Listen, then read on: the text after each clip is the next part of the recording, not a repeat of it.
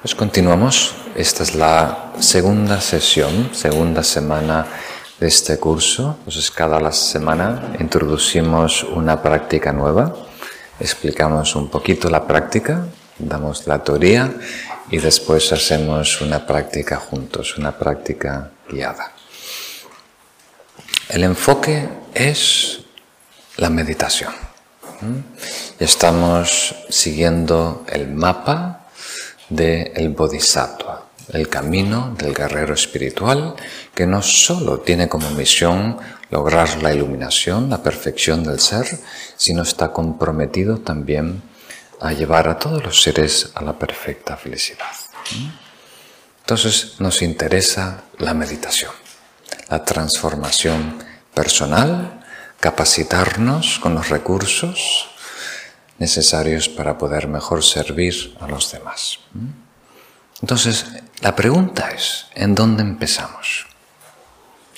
La semana anterior desarrollamos la base de la meditación, que es shamatha o calma mental. Se le llama la reina de las meditaciones, porque independiente de la cualidad que queremos desarrollar, sea cognición, atención, altruismo, necesitamos cierto equilibrio, cierta paz. Entonces todas las semanas vamos a hacer un poquito de shamatha o mucho de shamatha, pero es un ingrediente indispensable de la receta. Entonces, aparte de esta calma mental, de este enfoque, ¿qué necesitamos? ¿Mm? Pareciera que podíamos ya ponernos en marcha. Pero primero tenemos que querer meditar. ¿Es suficiente con estar aquí? ¿Con arrastrar nuestro cuerpo? ¿Obligarlo a sentarlo? Entonces, si queremos, ¿cómo diríamos? Avanzar. Si queremos mejorar y si queremos maestría en cualquier ámbito de la vida, tenemos que amar lo que estamos haciendo. Si no amamos lo que hacemos, no vamos a ser exitosos, plenamente exitosos. Y amar quiere decir disfrutar. Cuando uno disfruta lo que hace, se entrega completamente al proceso. Arte, deporte, industria y también meditación. Entonces, si queremos maestría sobre el ser, ser exitosos en la práctica, tenemos que amar o disfrutar de la meditación. Entonces, los manuales tibetanos empiezan el entrenamiento mental con cuatro contemplaciones. Lo, expliqué brevemente la semana anterior. Primero, cuatro contemplaciones para cambiar nuestro enfoque, en donde buscamos la, la felicidad fuera de nosotros, ahora la buscamos dentro de nosotros. Después nos entrenamos en altruismo, amor, compasión y la perfección del altruismo. Luego en lograr calma mental, el estado meditativo y finalmente en la sabiduría en descubrir la naturaleza del ser, que es lo que realmente nos interesa, acercarnos a la verdad, experimentar la verdad. Eso es lo que es realmente transformador para nosotros. Vamos a empezar hoy contemplando la naturaleza de la vida, que no es poco.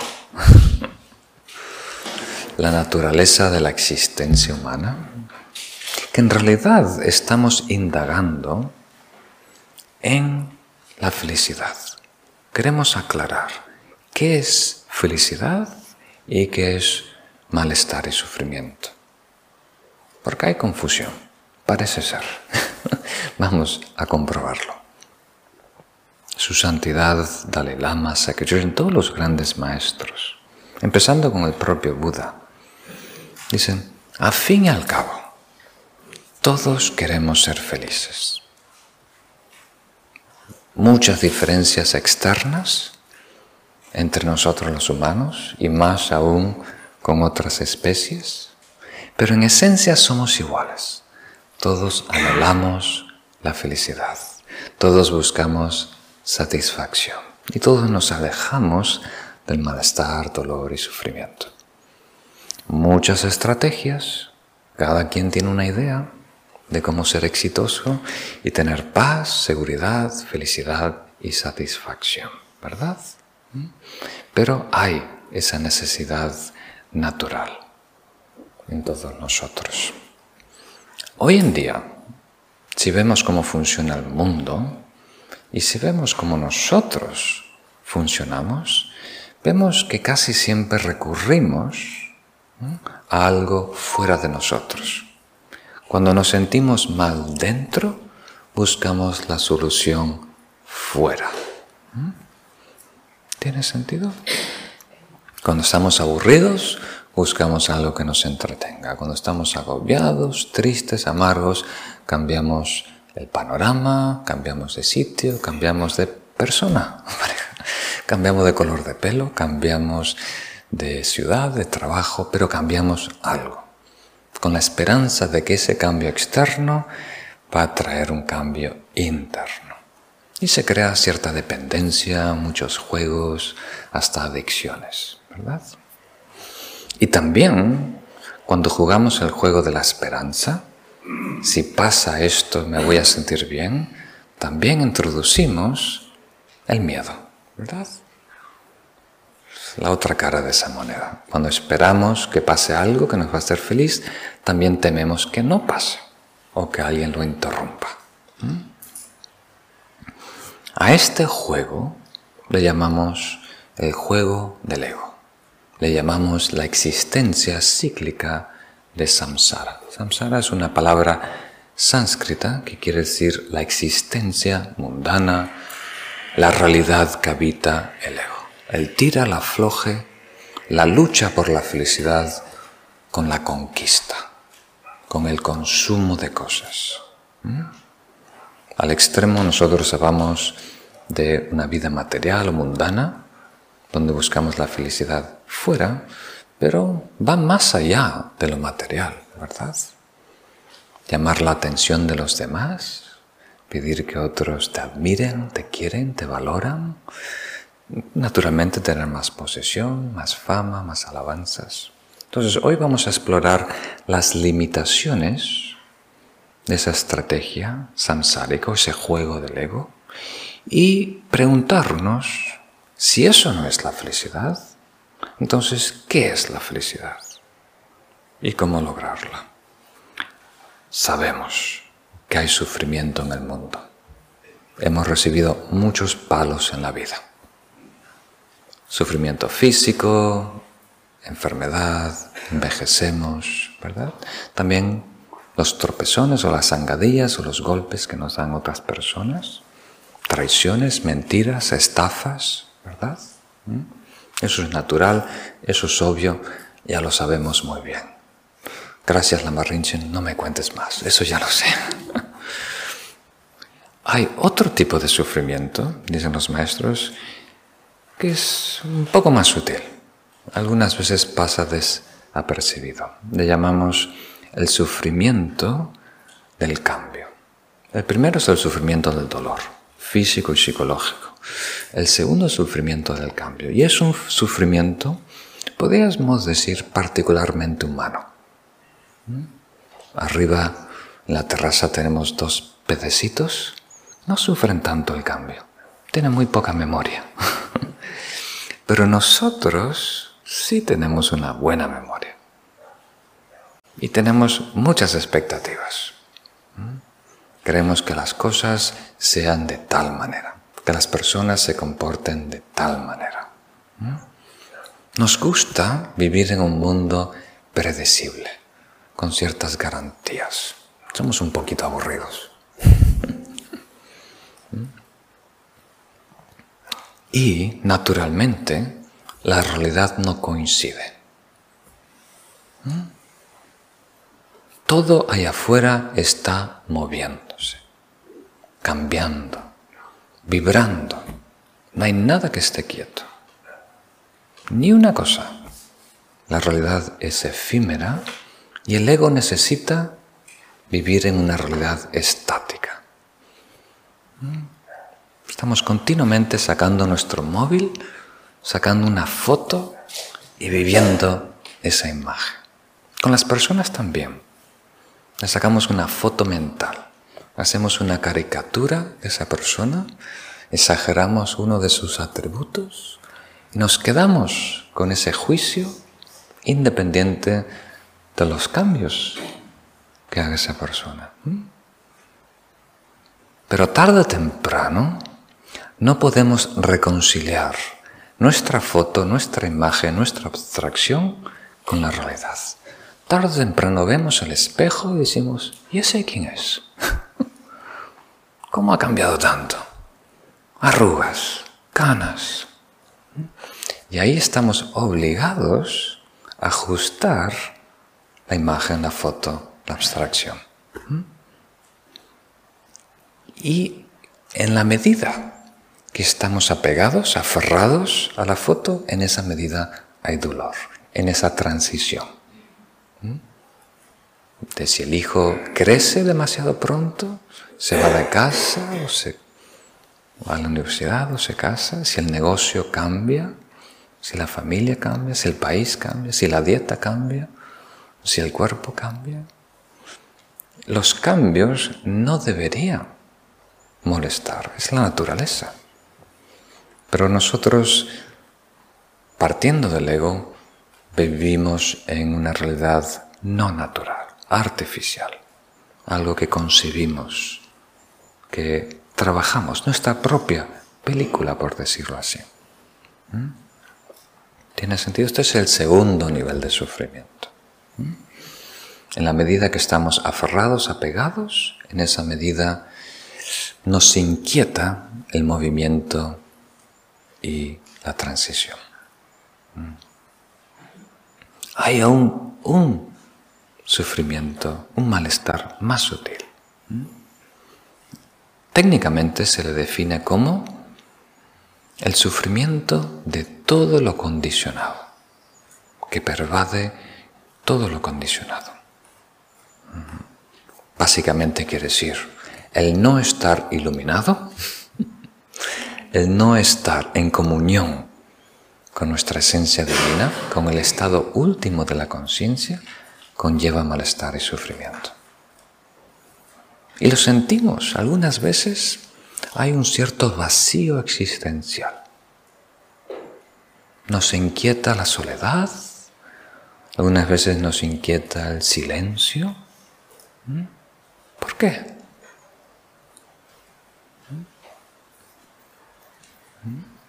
¿Tiene sentido? Entonces, en la medida que no estamos en comunión con esa naturaleza última, estamos de alguna manera incómodos. Se manifiesta de dos maneras principales. Una, nunca estamos satisfechos. Aunque tengamos la mejor tarta, el mejor pastel, la mejor compañía, el mejor cumpleaños, un yate, tres yates, siempre la necesidad de más.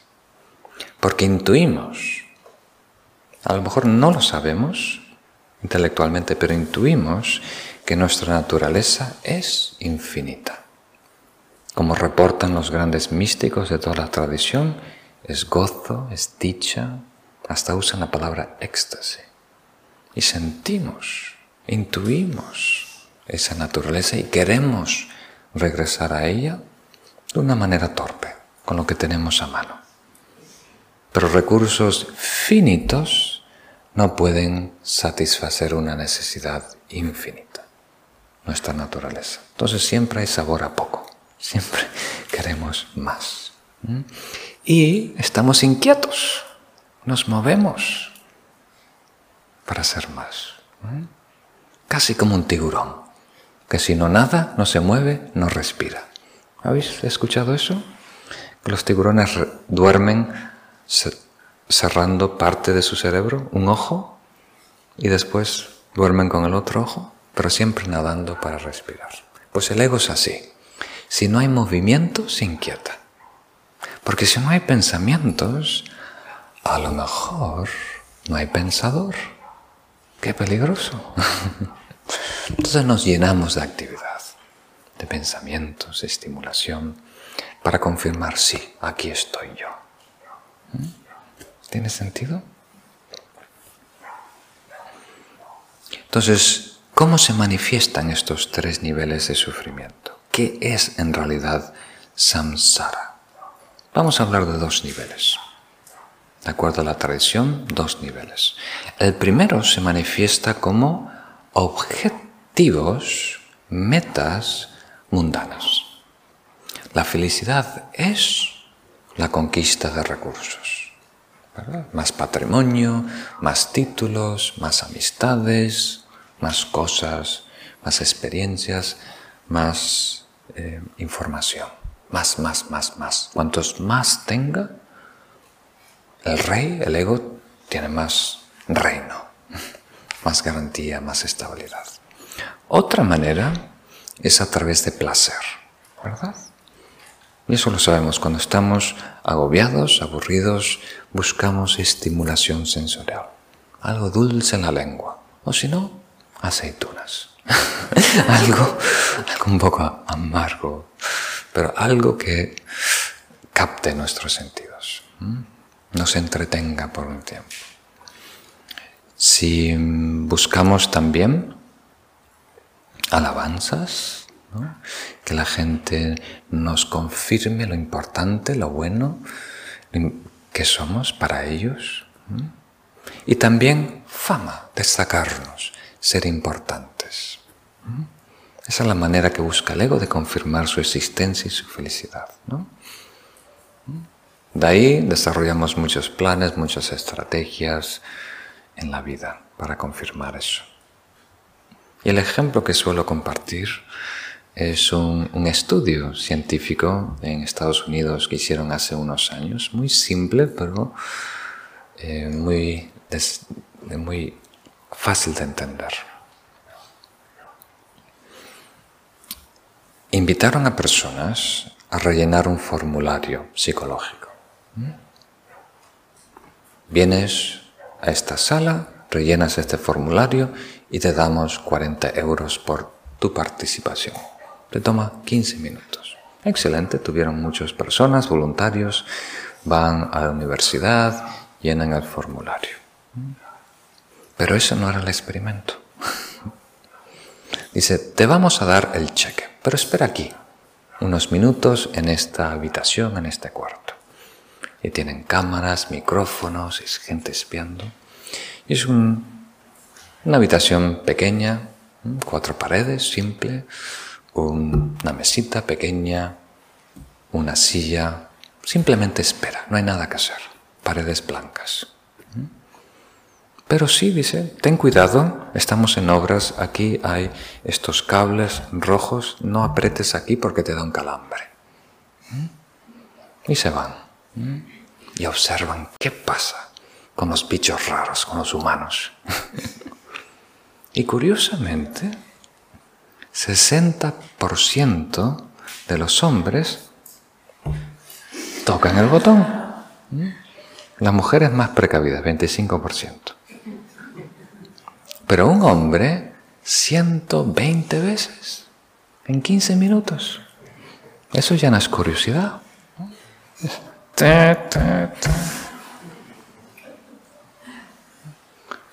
Pero no es que este pueblo, esta ciudad, esta región americana sean un poco extraños. Parece ser que todos somos un poquito así.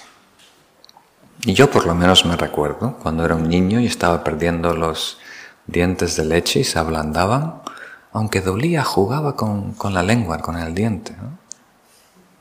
Porque cuando estamos aburridos, preferimos algo dulce y agradable. Pero si no lo hay, torturarnos es mejor que, estar en el presente. Y si no tenemos un diente ¿no? que está blandito, vamos al pasado, nos recordamos de algo triste y amargo y lo masticamos. Rumiamos ahí cinco minutos, diez minutos, torturándonos. Típico, ¿eh? O si no, fantasía. Nos proyectamos hacia el futuro Imaginamos lo que puede ser, fin de año, el próximo verano. Pero cualquier cosa para no estar en nuestra piel, en el presente. ¿Mm? Curioso, ¿no? ¿Mm? Entonces a eso le llamamos esa inquietud, ese vacío existencial, ese tercer nivel de malestar o sufrimiento. ¿Mm? Por estar descomunicados, en desarmonía con nuestra verdadera naturaleza. Entonces compensamos con, aparte de estas metas, que es ya un, un proyecto concreto, compensamos con esperanza y miedo. Buscamos el premio en el futuro. Buscamos milagros. Esperamos que algo venga a nuestro rescate. Y es muy problemático. Rara vez el futuro coincide con nuestras expectativas. Las expectativas no son malo, cuidado. Estamos aquí por expectativas, que vale la pena subir el monte, ir al templo budista y meditar juntos. Pero cuando nos apegamos a esas expectativas, cuando tenemos una idea concreta de lo que puede pasar y le ponemos una carga emocional. Si pasa esto, recién voy a estar feliz. Y si no pasa, voy a estar mal. Ahí estamos firmando un contrato para sufrir, para estar amargos y tristes. ¿Tiene sentido? Entonces, desde la perspectiva de un yogi, de un meditador, lo más triste que hay es ver personas jugar a la lotería. A fin de año al gordo. Todo el país se vuelca buscando el lugar en donde vendió el ticket el año pasado. Porque ahí hay cierta magia, ¿no? O el número especial, haciendo estrategias en grupos para abarcar más, más números, ¿no? Compramos varios billetes en conjunto, así hay más probabilidades de ganar. Y después viene el día y una pobre familia gana, están todos festejando, saltando, tirando champán. No hay nada más triste en el mundo que ver eso para un meditador. No hay nada más triste. No hay la locura más grande que eso. Pensar que un suceso allá afuera puede cambiar como nos sentimos dentro. Y está probado estadísticamente, ¿no? se estudian las personas que ganan el loto, la lotería, y también se estudian personas que quedan eh, cuadriplégicos ¿no? por un accidente grave. Tetraplégicos. Y hay un, por supuesto, un cambio drástico los primeros dos meses. La persona que queda inválida baja en depresión. La persona que gana en lotería, de repente tiene 100 amigos nuevos, ¿no? ¿No te acuerdas que fuimos al colegio juntos? Estuvimos en tercero. Pero después de dos meses se restablece el estado de ánimo habitual. No hay mejora y no hay peora. O sea, circunstancias externas nos dan un subidón, un bajón, a corto plazo, pero no perdura, no es sostenible. Si queremos algo sostenible, tiene que ser un cambio interno. Si buscamos la solución fuera, es un parche. Es simplemente un parche que atiende a los síntomas. ¿Tiene sentido? Entonces, si eso no es la felicidad, si lo que hoy llamamos felicidad es una distracción de nuestro agobio en el presente por estar descomunicados de nuestro estado último, entonces si eso no lo es, ¿qué es felicidad? Pues los contemplativos, no solo budistas de otras tradiciones, usan una palabra muy extraña para comunicar felicidad, paz, satisfacción. ¿Mm? Parece ser, si quitamos lo que estorba, ya hay felicidad. Si quitamos las aflicciones, el egocentrismo, la ignorancia del ego, ya hay satisfacción, paz. Y todo lo que surja positivo es un plus. Los disfrutas, pero sin la toxicidad que produce el egocentrismo. ¿Tiene sentido? Porque si estamos huecos, necesitados, reactivos con el egocentrismo, apenas surja algo meramente atractivo, a por ello, nos enganchamos. Y si surge algo que causa cierta sensación desagradable, lo rechazamos. Creamos aversión, ira, enfado. ¿Tiene sentido? Entonces no nos relacionamos de una manera sana con las personas y las cosas. Reaccionamos de una manera exagerada por el egocentrismo. Entonces esto es un poquito delicado, tocar al principio del curso, pero es bueno tenerlo claro. Que si queremos una felicidad genuina, la debemos encontrar dentro. Y es más, en vez de usar encontrar, desarrollar, deberíamos empezar a usar la palabra liberar.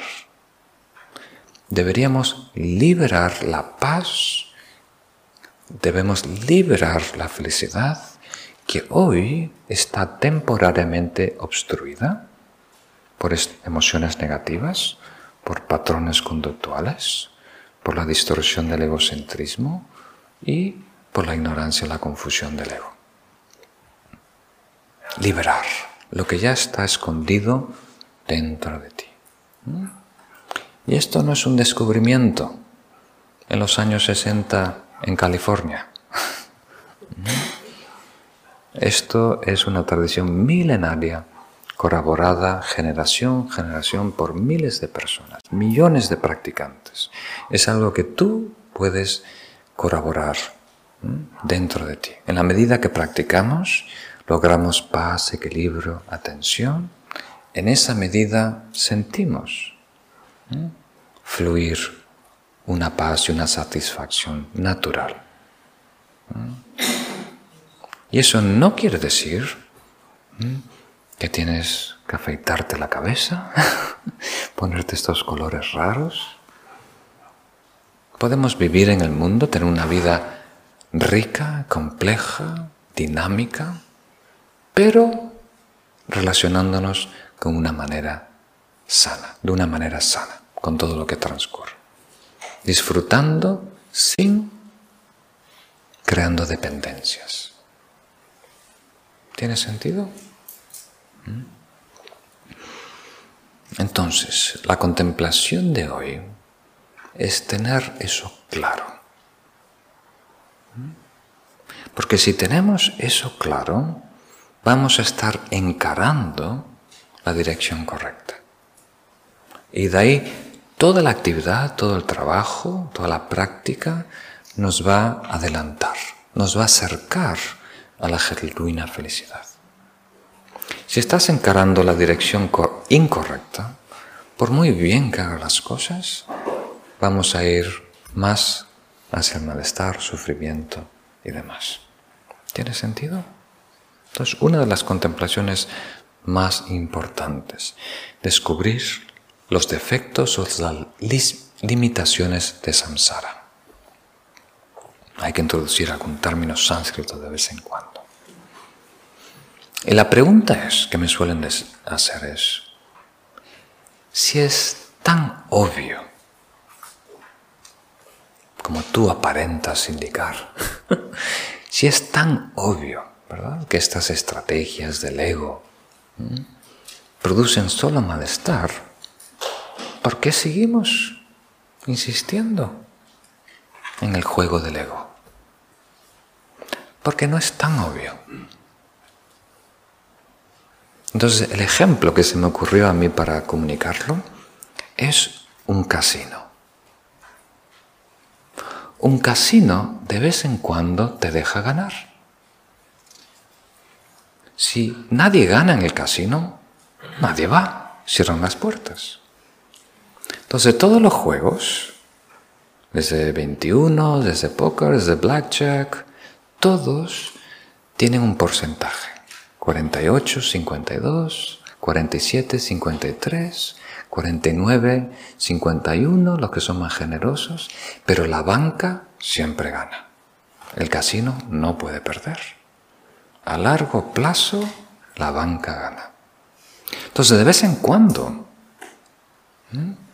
si con los codos competitivos te aprovechas o adelantas a alguien, ganas un pequeño premio, la zanahoria. Pero a largo plazo, esa competitividad con otros nos lleva a perder, a la ruina. Y es difícil descubrir eso. Yo he visitado Las Vegas solo una vez. Yo trabajaba en Estados Unidos para una corporación y la feria anual era en varios sitios de Estados Unidos y una de ellas era en Las Vegas. Combinaron todo, ¿no? Tienen, tienen todo en Las Vegas. Tienen estas naves gigantes en donde tienen ferias industriales. Entonces yo fui con mis jefes y tuvimos un día libre, entonces digo, no puedo estar en Las Vegas y no visitar un casino, tantas películas que he visto. Entonces digo, voy a jugar, 20, creo que jugué 40 dólares. Cuando se me acaben estos 40 dólares, me voy a casa, me voy a, la habitación. Y claro, yo no sé, eh, los juegos, algunos son muy complicados, entonces me senté en el juego más simple, que es de Blackjack, que hay que lograr 21. Creo que en España lo equivalente debe ser siete y medio o algo así. Y es como una media luna, ¿no? tú eliges un asiento y hay cuatro o cinco personas jugando el mismo juego contra el que da las cartas que representa el casino. Y el que da las cartas no tiene que pensar. ¿no? Él, él, o ella ya tiene la fórmula hecha. O sea, si saca menos que tú, tiene que seguir sacando. Es básico. Y a mí lo que realmente me conmovió en esa hora que estuve ahí, porque no me duró mucho tiempo, en esas 45 minutos que estuve en esa mesa, que fui hablando, conociendo esas cuatro o cinco personas, que eran buenas personas. Hasta me dio la sensación que eran mejores del promedio, ¿no? O sea, personas sanas, buenas, generosas, ¿no? Pero por alguna razón quedaron enganchados. Porque cuando les escuchaba hablar, no eran profesionales que se dedicaban al juego, pero sí conocían Las Vegas muy bien. O sea, cuando ellos tienen tiempo de vacaciones, no se van a Denia, no se van, se van a Las Vegas. Ahorran su dinero durante el año para ir a Las Vegas. Y me dio mucha tristeza que personas inteligentes, sanas, están invirtiendo tanta esperanza, tanta energía en este juego que está destinado 100% a llevarte a la ruina. De una manera, eh, como diríamos, placentera, pero a la ruina. Hasta te dan bebidas gratis, ¿no? Muy curioso. Está tan bien estudiado. Estudian los tonos de luz que debe haber para que la gente juegue y consuma más no hay reloj por ninguna parte para que la gente no sepa la hora. Te dan bebidas gratis. Está bien. Hasta usan aromaterapia, olores que te provocan más consumo. Muy bien estudiado. Son genios. Pero pierdes. Pierdes. Ganas una vez, pierdes dos. Entonces, el juego del ego es así. De vez en cuando ganamos. Si mentimos, avanzamos. Pero a largo plazo, buscar felicidad en cosas, en objetos, en riquezas, no nos llenan, no nos satisfecha. Entonces podíamos llegar casi a una noción, como diríamos, mm, ortodoxa. El problema está en el whisky. El problema está en los dólares o en los euros. Pero no lo está, ¿verdad? El whisky no tiene el problema de que alguien se convierta alcohólico. Participa, pero el problema es la mala relación. El dinero es un papel, ¿verdad? Con unos números, unos colores, realmente no está ni respaldado de oro, ¿verdad? Pero si hay una mala relación con el dinero, nos puede arruinar. ¿Tiene sentido? Lo que buscamos aquí es mejorar, corregir la relación que tenemos con lo que consumimos, con el dinero, con las personas. Poder amar a alguien sin apegarnos. ¿Tiene sentido? Eso es muy importante. Entonces, ¿cómo hacerlo? Parece más fácil decirlo que hacerlo.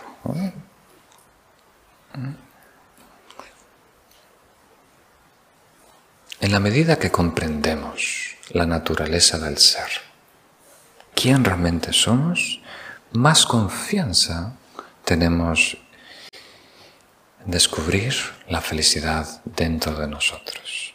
En la medida que no encontremos esa felicidad, esa paz dentro de nosotros, la buscamos afuera. Y ahora lo que queremos es tener la más mínima confianza, la más mínima fe en nuestro potencial humano. Que si nosotros cultivamos virtud, cultivamos estados positivos, podemos lograrlo, independiente de los altibajos de la vida. Entonces, una manera de definir desarrollo personal o espiritual es liberación. En la manera que estamos libres de patrones, tenemos la capacidad de elegir felicidad. En la manera que estamos libres de emociones negativas, tenemos la capacidad de elegir felicidad. En la manera que estamos libres de la esperanza y el miedo del egocentrismo, más posibilidad de elegir la felicidad. Entonces buscamos libertad. ¿Qué quiere decir libertad? Tener la capacidad de elegir qué sientes, qué piensas, qué estado de ánimo mantienes. En vez de ser víctimas de circunstancias. Lo que pasa allá afuera me obliga a sentir esto, a pensar esto, a hacer esto. Simple. No hay manera más simple de definir meditación. Meditación es elegir en el presente, en cada instante, lo que quiero sentir, lo que quiero pensar, lo que quiero ser entrenar ese músculo de presencia. Empieza con adueñarnos del presente. Si no estamos conscientes, no podemos elegir. Y poco a poco va disminuyendo todos los patrones arraigados, todo el mecanismo de piloto automático que nos hace reaccionar de una manera predecible con aversión a, lo que no es amargo y con apego y deseo y adicción a lo que es dulce. ¿Tiene sentido? Entonces, poco a poco vamos ganando más libertad. Vamos eligiendo.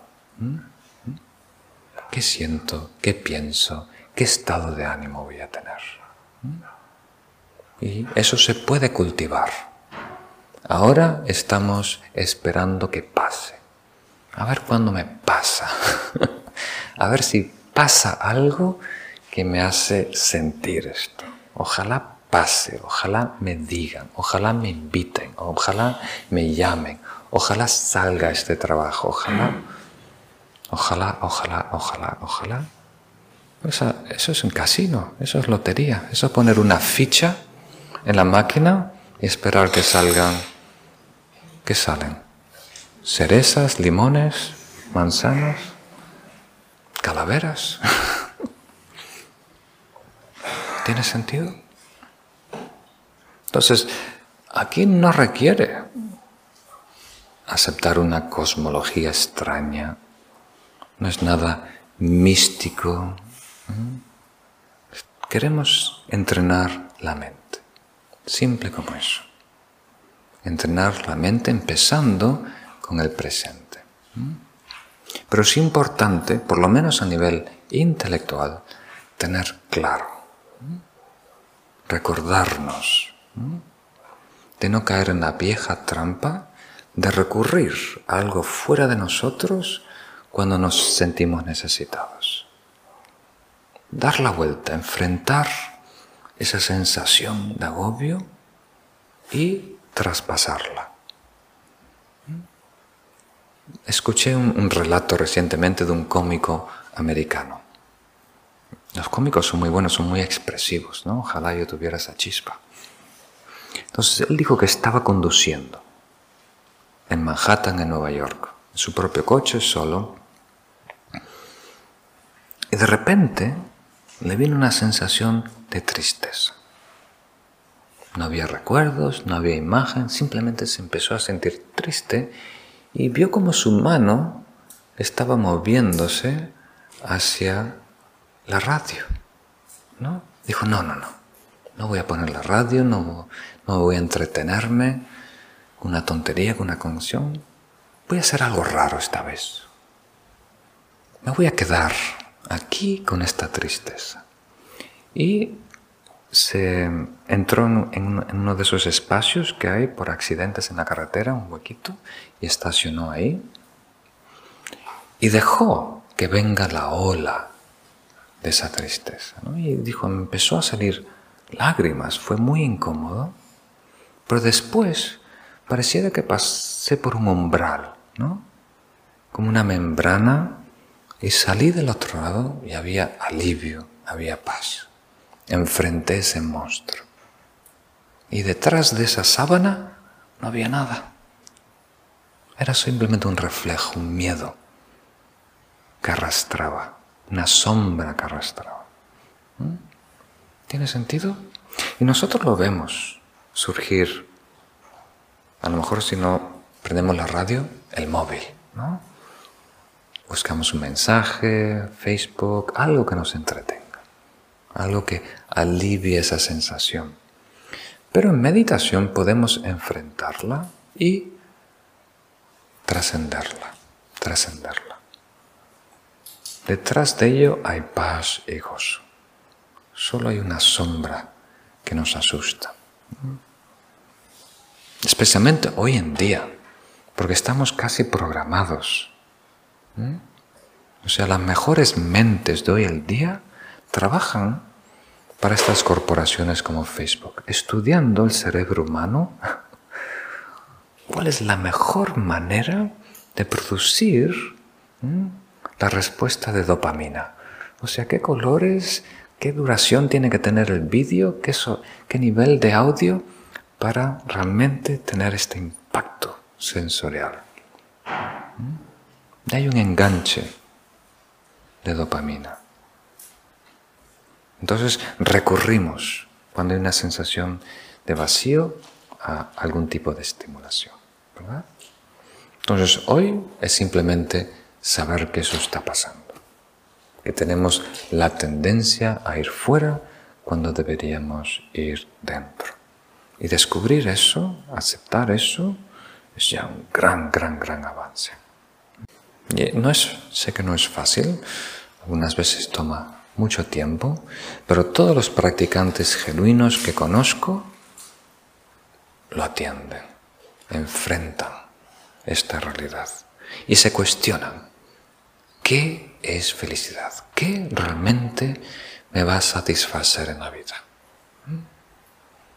Algunas cosas heredado, otras cosas de mis amigos en la sociedad, otras cosas propaganda de televisión, pero que yo he descubierto por experiencia propia que es felicidad y satisfacción. ¿Mm? Hacer esa, esa reflexión sería muy bueno. ¿Mm? Muy bien. Entonces, vemos algunas preguntas, dudas que podáis tener, que siempre estoy muy curioso. Y sobre la lotería que ha dicho usted, a mí me, genera un poco de inquietud esto que ha dicho. Sí, es, casi sacrilegio en España, lo siento. no, voy a pero más el gordo. Yo sí que me voy a tomar, me voy a tomar la licencia de, de que creo que lo que ha dicho era la relación que tenemos, la relación con las, con las cosas, la que realmente es la dañina. Las cosas en sí no son dañinas. Las cosas así no son dañinas. No, el whisky no es dañino si no nos relacionamos mal con él, ¿no? Este ejemplo que ha hecho. Entonces, yo entiendo que la relación que usted ha hecho, el comentario que usted ha hecho, que no hay nada más triste, quizás se refiera a esa relación que uno piensa que con la lotería va a ser feliz. Pero el hecho de jugar a la lotería en España no necesariamente tiene esa única connotación. O sea, se puede jugar a la lotería sin una mala relación con ella, esperando que con ese dinero se pueda ayudar al sufrimiento de otras personas que sí que les vendría muy bien que alguien les aportara ese dinero. Gracias por romper el, hielo. Pero sí sabéis que hay una correlación entre la economía y la lotería. O sea, cuando la economía baja, ¿no? entonces las personas suelen a recurrir más a la lotería, a, la esperanza. Entonces hay una correlación. Cuando las cosas van mal, cuanto más pobre es la población, más desesperada, más eh, lotería hay. Y es también otra manera de apaciguar, ¿no?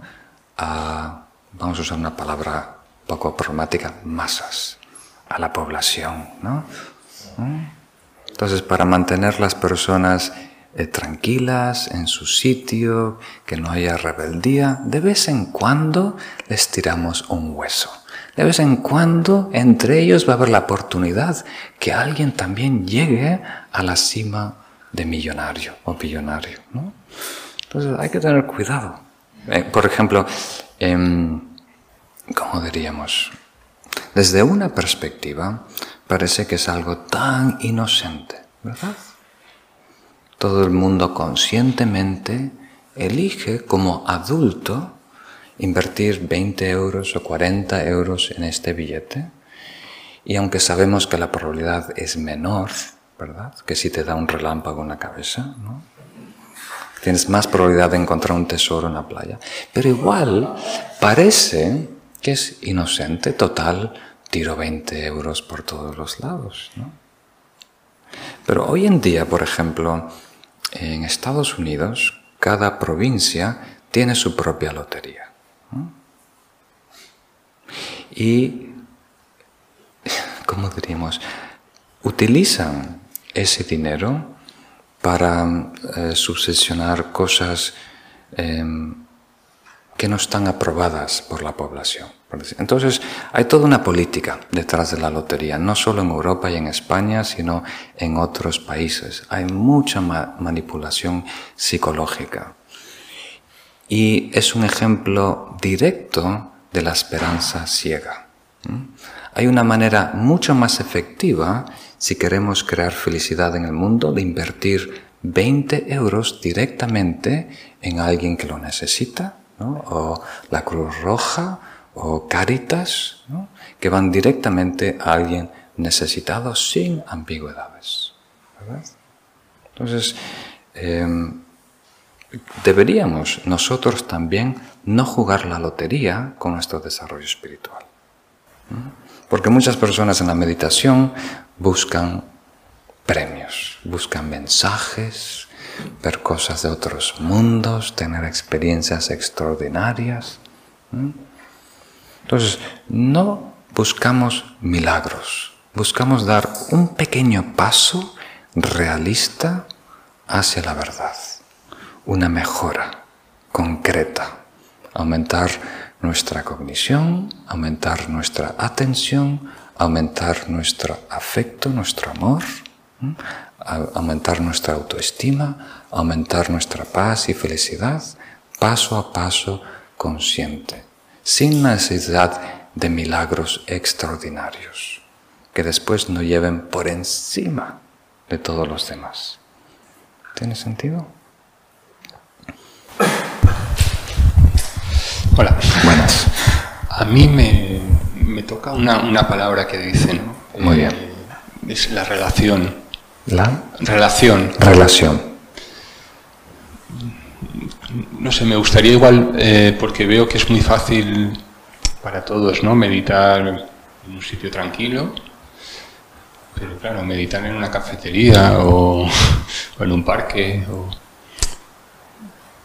Eh, la, meditación nos puede ayudar a, gestionar esa relación, a, me, imagino como, como, en un monte, ¿no? Que una cuerda me tira para aquí, otra cuerda me tira para allá, estoy todo el rato, todo el rato tirones, ¿no? Cuerdas que me tiran. ¿Puede, ¿Puede hablar un poco más de eso? Muy bien, muy bien.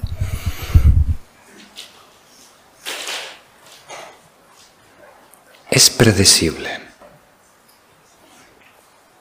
el estado aflictivo que surge en nosotros dependiendo el egocentrismo presente.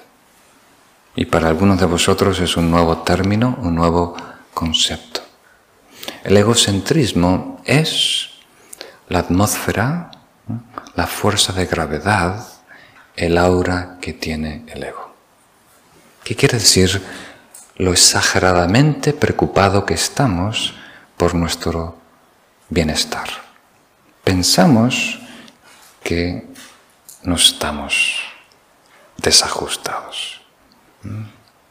Pero si nos observamos, nosotros somos la referencia de todo lo que pasa. ¿Mm? Entonces cuando entramos a la sala, vemos qué sitio es el mejor para mí. ¿Mm? Hay ventilación, me siento a la ventana. Hay suficiente luz, voy a escuchar bien. Hay suficientes libros para mí. Me gusta esto, no me gusta lo otro. Todos mi, mi, mi, mi, mi, mi. Yo, yo, yo, yo, yo, yo, yo. ¿Mm? Y si alguien dice o hace algo, pensamos, ¿cómo me afecta esto a mí? ¿Por qué me está diciendo esto a mí? ¿Por qué me hizo esta mueca a mí? ¿Mm? Cuando la otra persona ni te vio. Porque la otra persona está pensando también, mi, mi, mi, mi, mi, yo, yo, yo, yo, yo. no sabe ni que existe. ¿Mm?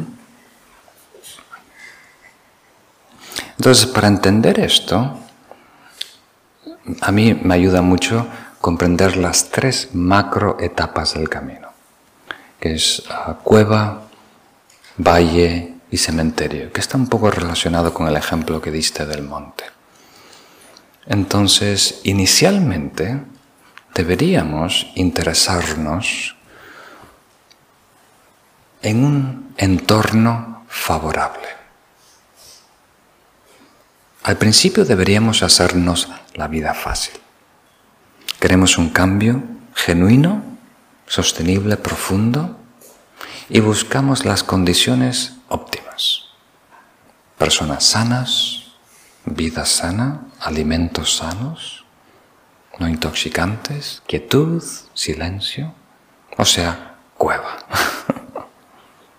monte.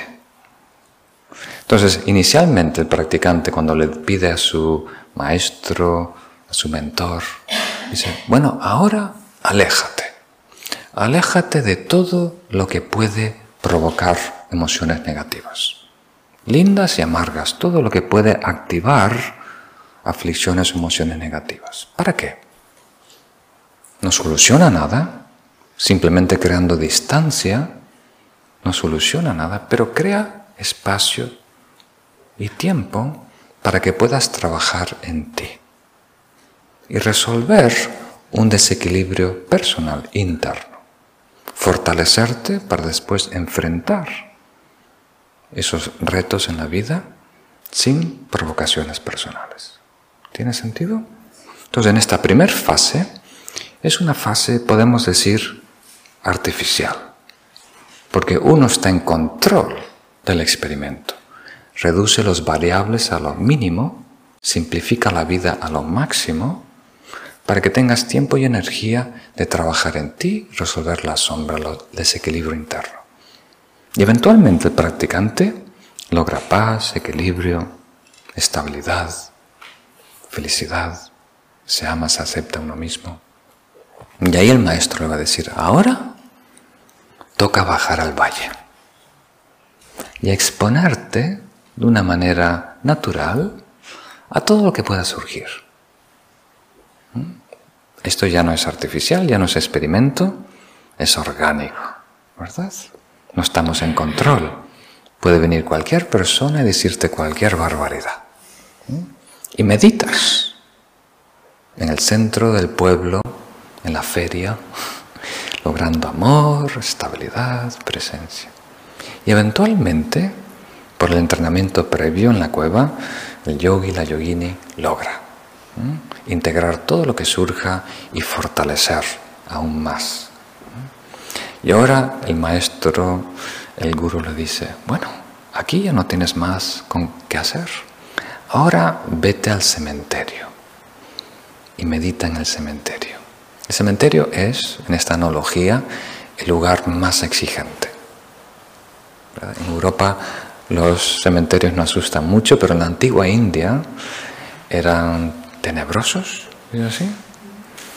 Era un lugar en el bosque, un osario, donde depositaban los cadáveres de las personas pobres. Los que no tienen familia no les pueden pagar la cremación, simplemente tiran los cuerpos ahí en un lugar y las, los animales salvajes. Y ahí también hay el temor que están los espíritus negativos. Y ahí meditan la última fase del yogi, del meditador. El último reto, superar los miedos.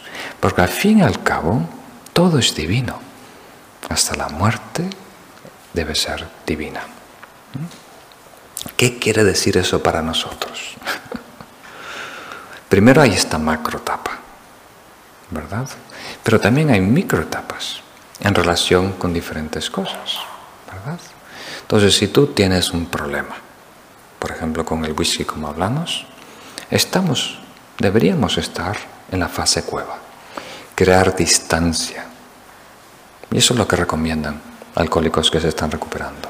No vayas a los bares, no te reúnas con tus antiguos amigos. No resuelve el alcoholismo, pero la distancia previene la aflicción, la adicción. Entonces, si hay alguien en tu vida que te provoca, que te supera, que te enfada, distancia. Con esa persona estás en etapa cueva. Entonces, aléjate por un tiempo para fortalecerte. Y cuando tengas más paz, más equilibrio, cuando te quieras más, puedes enfrentar, ir a la fase valle. De manera esporádica, de vez en cuando, cruzarte por la calle, ¿no? encontrarte con esa persona en una reunión, saludarle ¿No? ¿Tiene sentido? Y si superas eso, pasa a la fase cementerio. A propósito, te sientas al lado de esa persona. Y compartes con ella. ¿Tiene sentido? Más fácil empezar con la comida. Tenemos muchos problemas con las personas. Entonces, si vas a un restaurante, por ejemplo, vas a un restaurante en Deña, ¿cuál es la fase cueva. Sería el ejemplo. Vas a lo seguro, a lo que te va a gustar. ¿no? Abres el menú, eliges ese plato que es 100% exquisito, que no lo pueden arruinar. Aunque es un restaurante alemán, no lo pueden arruinar. Aunque es un restaurante nepalí, no lo pueden arruinar. Y pides ese plato, 100% que te va a gustar. ¿Y cuál es la fase del valle en el restaurante como ejemplo para ayudarnos. Sí, le pides al camarero, sorpréndeme, elige tú por mí. Y el plato que te traiga te tiene que encantar. Tiene que ser tu favorito. No tienes que dejar ni una lenteja. ¿Y cuál es la etapa cementerio en el restaurante? ¿Mm? Sí, eliges en el menú lo peor que no te gusta. Hígado frito con anchoas, ¿no? En, tinta de...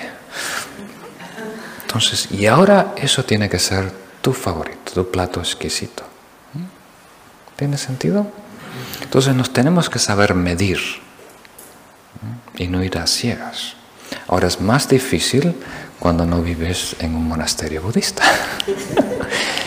tienes que ir a trabajar, tienes compañeros que tú no eliges, tienes el jefe que tú no eliges, tienes familia que no eliges, hijos que no eliges, etcétera, etcétera, suegros que no eliges. Entonces, sin querer, sin buscarlo, estamos operando en fase valle, ¿verdad? Estamos espontáneamente enfrentándonos a personas y situaciones que provocan, instigan reacciones emocionales de apego y aversión, apego y aversión.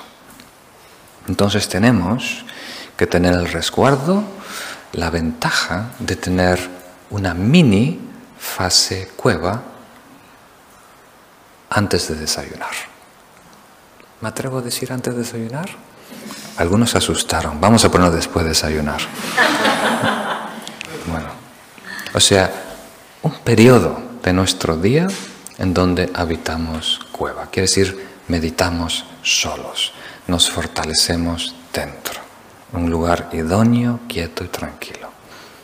Hay menos ruido antes de desayunar. Cuando se despierta la mascota, los perros, los vecinos, empieza a haber mucho ruido, distracción. ¿Tiene sentido? ¿Mm? Y reservar un poquito de días en el año para nosotros. Nos merecemos eso. Podemos ir a una cabaña, a un sitio tranquilo, hay sitios bellísimos en España para invertir más tiempo en el desarrollo personal, en la meditación. ¿Mm? ¿Mm? Entonces, si hay un reto a superar, si hay algo que casi lo tenemos superado, ¿por qué no? Operar en modo cementerio. A propósito, siéntate al lado de esa persona charlatana que te pregunta de todo de tu vida y simplemente síguele la corriente.